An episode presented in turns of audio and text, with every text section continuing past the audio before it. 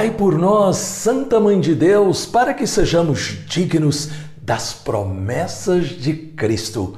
Com esta saudação, eu dou as boas-vindas a você no Evangelho do dia de sábado.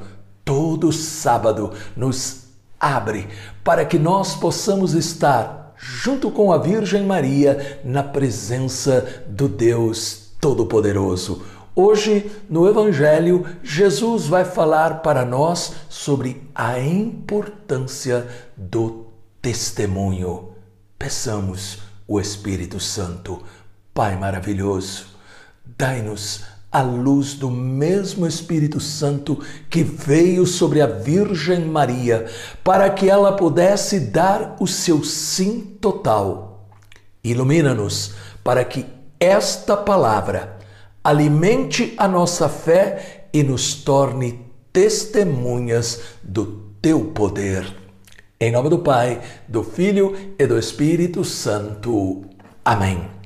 Proclamação do Evangelho de Nosso Senhor Jesus Cristo, segundo São Lucas, capítulo 12, versículos de 8 a 12. Eis o que diz Jesus Todo o que me reconhecer diante dos homens, também o Filho do Homem o reconhecerá diante dos anjos de Deus. Mas quem me negar diante dos homens, será negado diante dos anjos de Deus. Todo aquele que tiver falado contra o Filho do Homem obterá perdão, mas aquele que tiver blasfemado contra o Espírito Santo não alcançará perdão.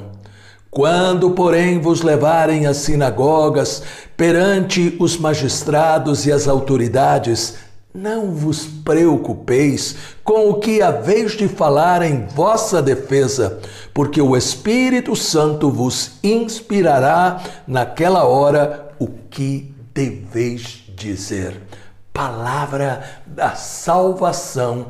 Glória a vós, Senhor. Jesus está falando para nós sobre a força das nossas palavras e o seu reflexo em nossa vida e na vida dos outros. As palavras e atitudes revelam aquilo que está em nosso coração. Por meio delas, nós podemos confessar em que acreditamos ou negamos a Deus. Ser cristão é ter encontrado aquele que transformou a nossa vida e, ao mesmo tempo, testemunhar com coragem este encontro. Alguns talvez vão dizer: não estou preparado, eu sou tímido, está preparado, porque testemunhar é falar como Jesus fez a diferença em sua vida. Entenda, nenhuma outra pessoa pode fazer isso por você. Você encontrou a Jesus? Jesus iluminou o seu coração, a sua vida foi transformada. Você recebeu alguma graça, algum milagre? Você foi liberto de algum mal? Começou um novo caminho? Então, você tem o que testemunhar, porque você experimentou e experimenta a presença de Deus que está agindo em sua vida. Esta é a essência do testemunho. Falar a experiência pessoal com Jesus. É aquilo que nós ouvimos aí em Lucas 12, 8. Todo aquele que der testemunho de mim. As pessoas são atraídas por exemplos reais de pessoas normais. Quanta coisa podemos fazer e não fazemos por uma série de motivos.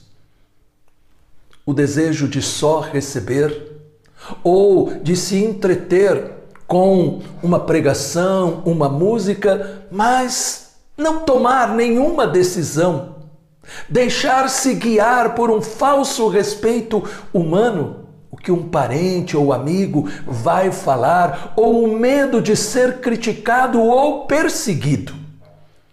Jesus, ele não pede que a gente seja como um advogado que tem como vocação defender. Ele quer somente que falemos da obra dele em nós para despertar a fé de quem necessita.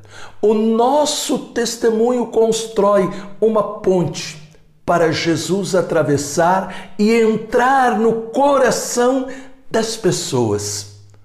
Quando você fala com conhecidos e desconhecidos, posta um vídeo, usa bem as redes sociais, coloca um curtir, compartilha este evangelho, por exemplo, você está cumprindo a ordem de Jesus.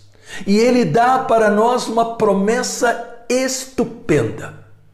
Primeiro, ele diz que nós não temos que ter medo.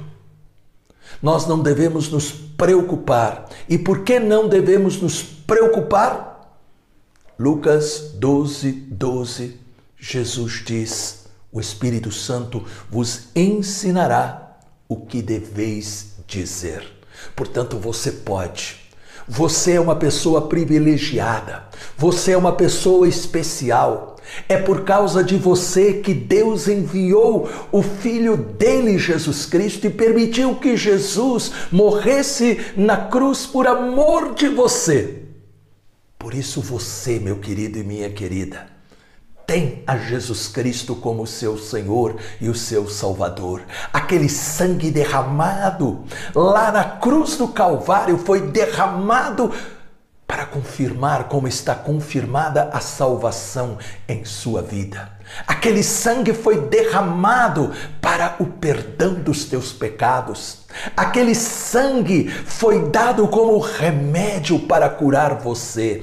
Por isso você pode, porque se você estava no fundo do poço, você foi tirado e restaurado e a sua vida se transformou em um milagre.